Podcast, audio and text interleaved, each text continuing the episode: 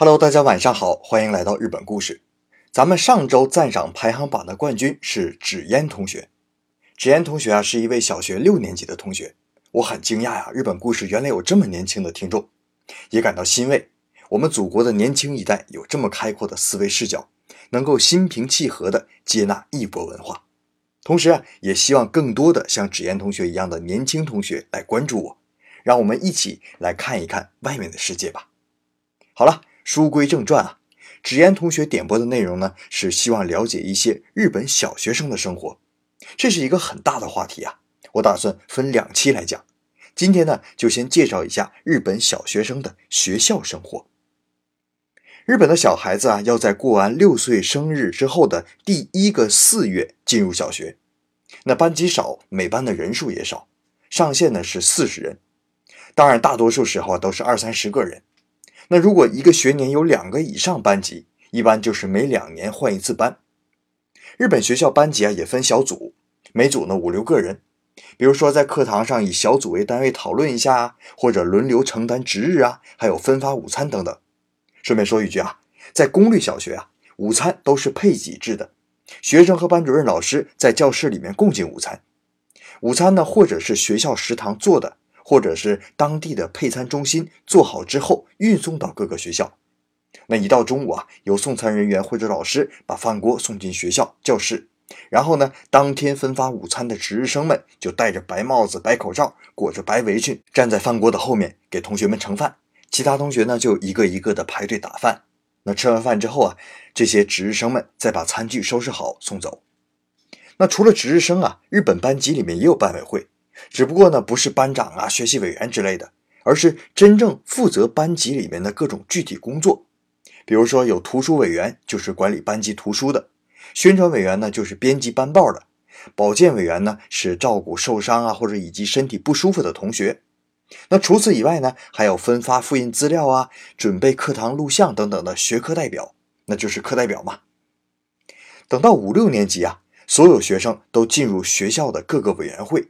那基本上就是接管学校的日常工作了，比如说管理花坛呐、校内广播呀，或者管理遗失物品呐，负责学校运动会的筹备呀，管理图书室的书籍呀，负责筹备全校性的集会等等。那还有管理饲养棚啊，日本的学校啊，小学里面也有养兔子、养小羊的。那编辑学校的校报啊，包括跟午餐配餐中心的联络呀，策划全校性的活动或者商讨一些学校的问题等等。所以啊，大学。我和日本人开始相处之后啊，我就发现日本人办事非常有条理，而且啊处变不惊。其实啊，这些都是从小让他们负责具体的一些工作，从小就锻炼起来的。那我们肯定很关心日本小学都教什么。这个小学的课程啊，是按照学校的教育法规定来开设的。课程呢有国语，也就是日语、算术、音乐、绘画、手工、体育、道德，还有生活。大概呢，就是帮助学生了解自己身边的自然呐、动物啊、植物啊，这些都是一些很简单的基础课。等到了五六年级呢，还要增加一门家庭课，就是烹饪和缝纫。这烹饪课可不是在书本上学啊，而是真的到学校的烹饪教室去学做菜，比如说烤面包啊、烤饼干呐，或者切菜、炒菜。所以，日本的小学啊，是教会学生一些基本的生活技能为中心的。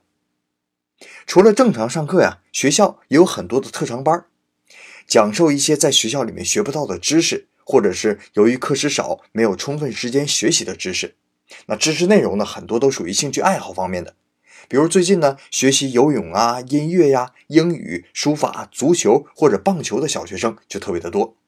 那很多人呢，每周都去特长班一次或者两次，每次都是在放学之后学习两个小时左右。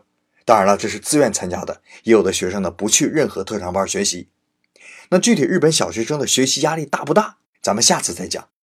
那学生听友们呢，可能关心学校的生活，不过作为家长来说呀，更关心的可能就是经济上了。日本小学呢分为公立小学和私立小学。那就读公立的小学和初中是不需要交纳学费的。可是你以为不交纳学费就是免费上学的吗？哎呀，图样图森破吗？